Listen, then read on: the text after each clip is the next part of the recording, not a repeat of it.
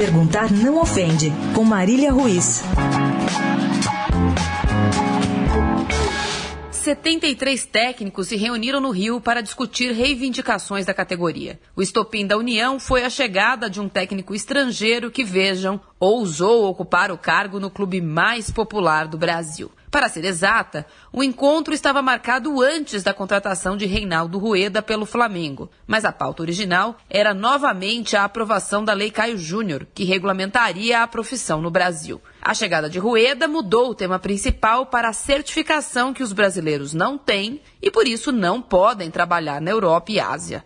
A reclamação xenófoba de que os estrangeiros vêm aqui e trabalham enquanto os brasileiros não têm a mesma oportunidade é vazia e não encontra respaldo na realidade. Os estrangeiros não precisam de curso específico para trabalhar aqui, porque, tchanã, aqui não há regulamentação da profissão.